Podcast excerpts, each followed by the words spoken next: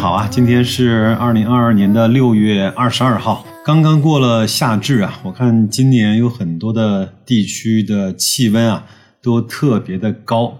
有一次还跟朋友说啊，我们持有格力电器呢，就像以前那个卖炭翁上写的一样，叫心犹炭贱怨天寒，就是希望呢炭价能够贵一点，但是自己还要去受那个严冬腊月的冷。空调呢，我们也希望能够天气热一些，能够多卖一些空调。整个格力啊、美的啊、海尔啊这些空调机的业绩呢都会好一些，对吧？前两天可转债出了一个新规啊，有几个小伙伴呢希望我聊一聊。毕竟呢，我还答应啊，带社区的小伙伴呢，在合适的时候，我们一块儿去玩那个可转债摊大饼的投资的方式。我本来呢是想这两天收集一些资料，跟大家稍微的。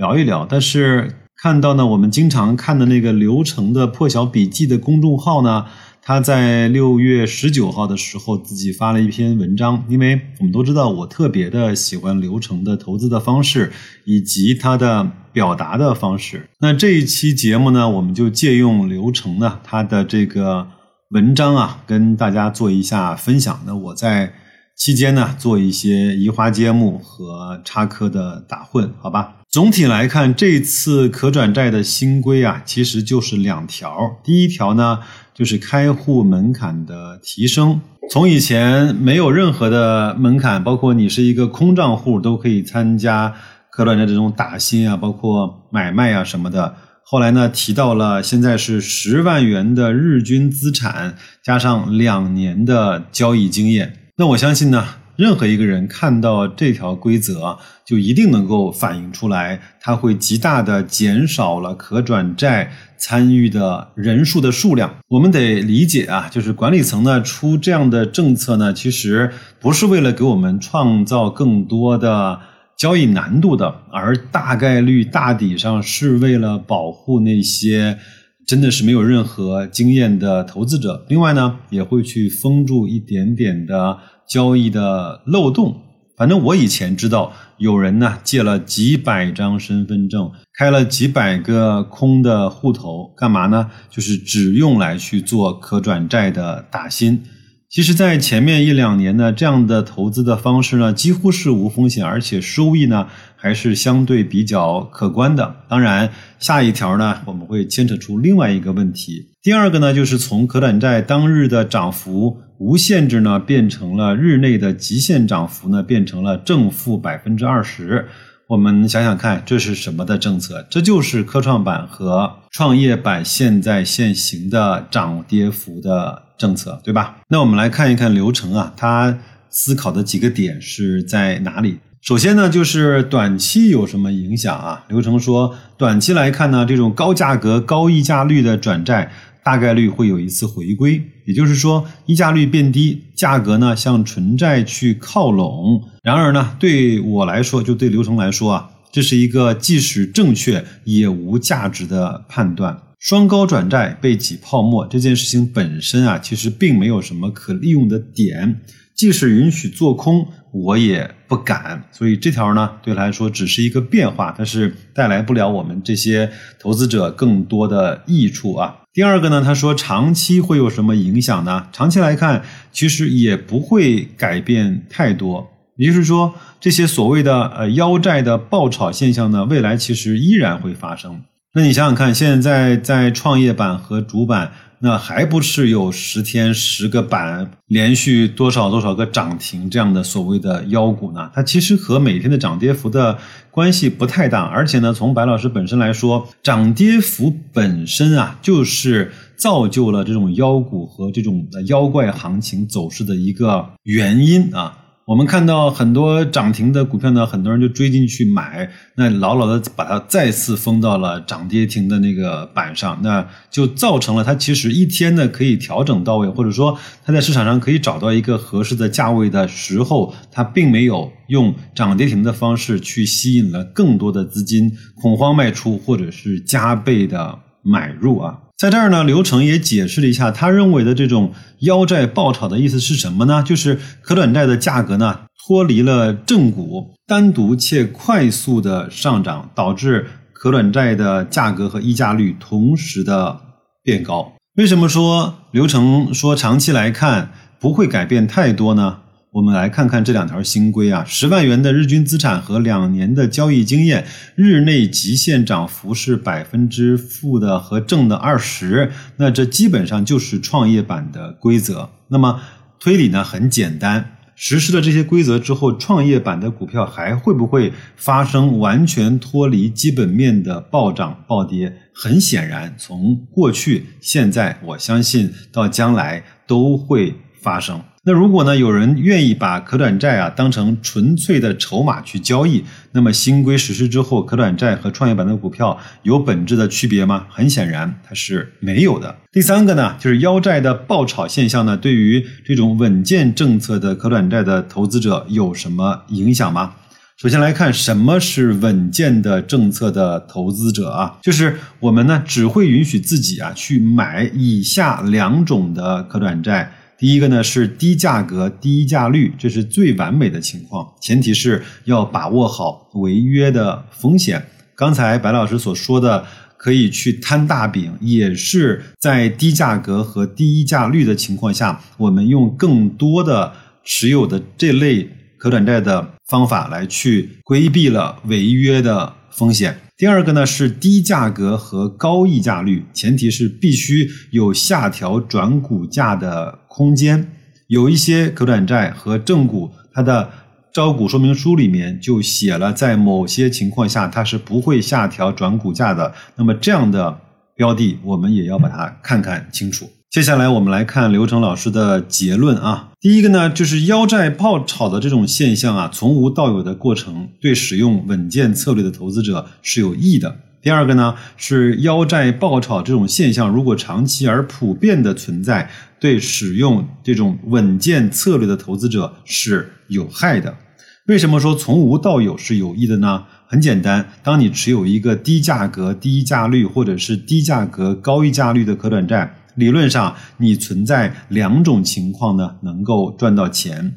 第一种情况是正股上涨，利溢价率不变，转债呢也随之去上涨。第二个呢是下调转股价，导致溢价率突然变低，然后正股呢去上涨。这个适用于高溢价率的转债。多数情况下，可转债赚钱的原因就是这两种。然而呢，当腰债爆炒的这种现象出现了之后呢，使用稳健策略的投资者获得了第三种的赚钱路径，就是正股不涨，溢价率由低变高，或者是由高变成更高。而这种利润呢，其实不是给我们这些稳健策略的。人去求来的，而是市场呢硬塞给我们的。但是既然来了，岂有不取之道理呢？我在二零二一年到二零二零年呢，做了一波可转债摊大饼的这样的一个呃实验，大概就拿了几万块钱，大概平均分到二十五到三十个这样的可转债。我们会经常看到，过上个一两个月就有一个债呢就疯掉了。我们是在八十多、九十多、一百零五以内去买的它。突然就在几天的时间就涨到了一百五、一百六，甚至是更高的这种价格。其实这种情况就是刚才刘成所说的可转债正股不涨，但是溢价率由低变高，或者是由高变得更高。刘成也说啊，过去两年啊这种腰债爆炒呢，我们有没有占到便宜呢？其实是有的。有一些时候呢，正股呢根本没有涨，转债呢就自顾自的涨了起来。这种呢其实情况不多。然后我们其实还是主要是在赚一和二的钱。如果你没有听清楚或者是不太理解，翻回去再重新的听一听白老师前面讲过大概两三期可转债的这种节目，包括呢，在一个合适的价格和合适的溢价率的情况下，我依然会带领我们在社群里的小伙伴再重新来一次啊，这种可转债摊大饼，从开始到。买入到持有到卖出到调仓到完全结束这样的一个类似于像实验室的完整的过程。那么至于怎么进入我们的社群，可以关注一下公众号“大白说投资”啊，联系我或者是联系我们的小助理，他会告诉你的。刘成又说啊，那遇到情况三啊，就是可转债真的是被炒成腰债了，涨得非常凶猛，该怎么办？他说很简单啊，卖出喽，因为我们的手中啊从来不会去留存那个高价格。和高溢价率同时出现的双高的转债，因此呢，其实我们这几年也没有去享受那个腰债爆炒带来的这种收益。其实也不用太误会，这就是我们自己呢所取的那一段。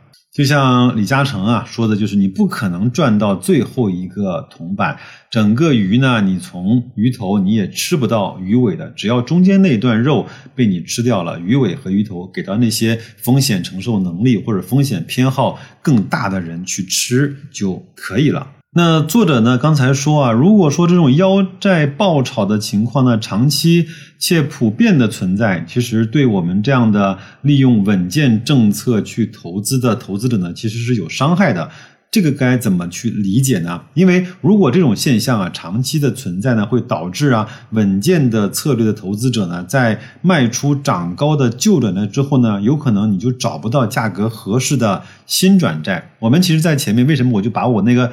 呃，可转债摊大饼的实验就给结束了呢，因为我发现涨得太疯了，尤其是在二零二一年整个一全年，那个可转债真的是被玩坏了这样的情况，我就把整个的组合就给全部卖出，就给关掉了啊。因为稳健的策略呢，挑选可转债的条件是低价格加上低溢价率，或者是低价格加上高溢价率。而如果呢，这种腰债爆炒的现象呢，波及到足够多的或者是大部分的可转债，我们这种稳健策略的方法呢，将无地的去放矢。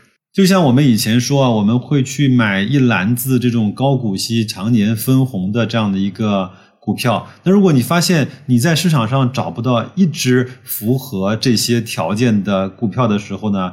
只有证明了一件事情，要么就是经济极为的低迷，任何公司都分不出来红了；第二个呢，就是市场极其的疯狂，很多人的股价呢，或者说大部分公司的股价都已经没有办法再匹配得上你所需要的那个股息率了，哪怕百分之三的都没有了。那这个时候，你应该全部把你的权益类资产啊逢高卖出。当然，卖出我也会在。社群里会去讲怎么去逢高卖出啊？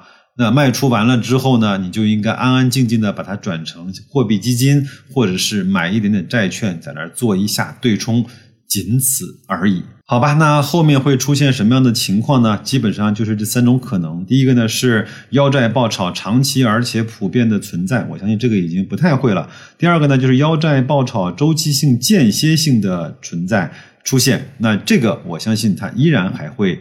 发生，因为道理我们前面已经解释过了。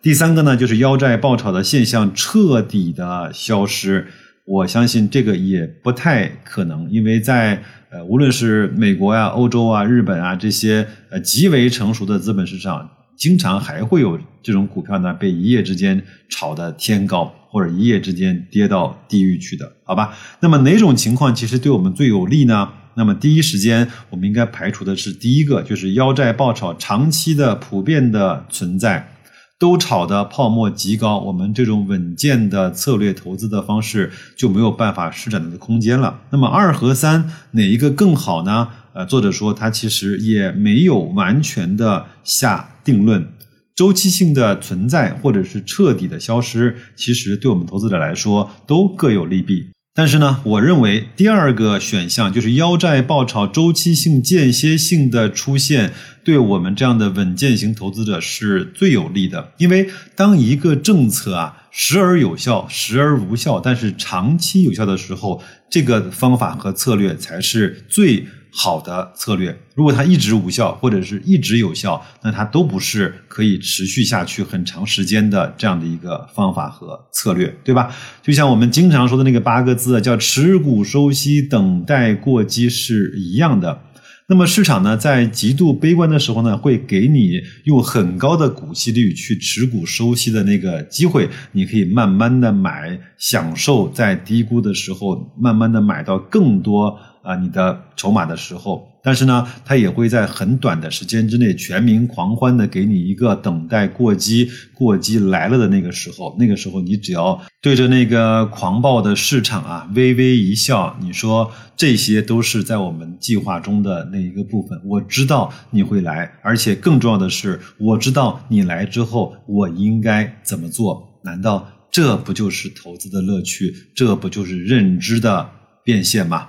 我一直都在，你什么时候来呢？那就这样吧，祝各位在这个炎炎夏日啊，能够保持一份平淡的心情，继续做好投资，做好工作。那就再见吧。写上初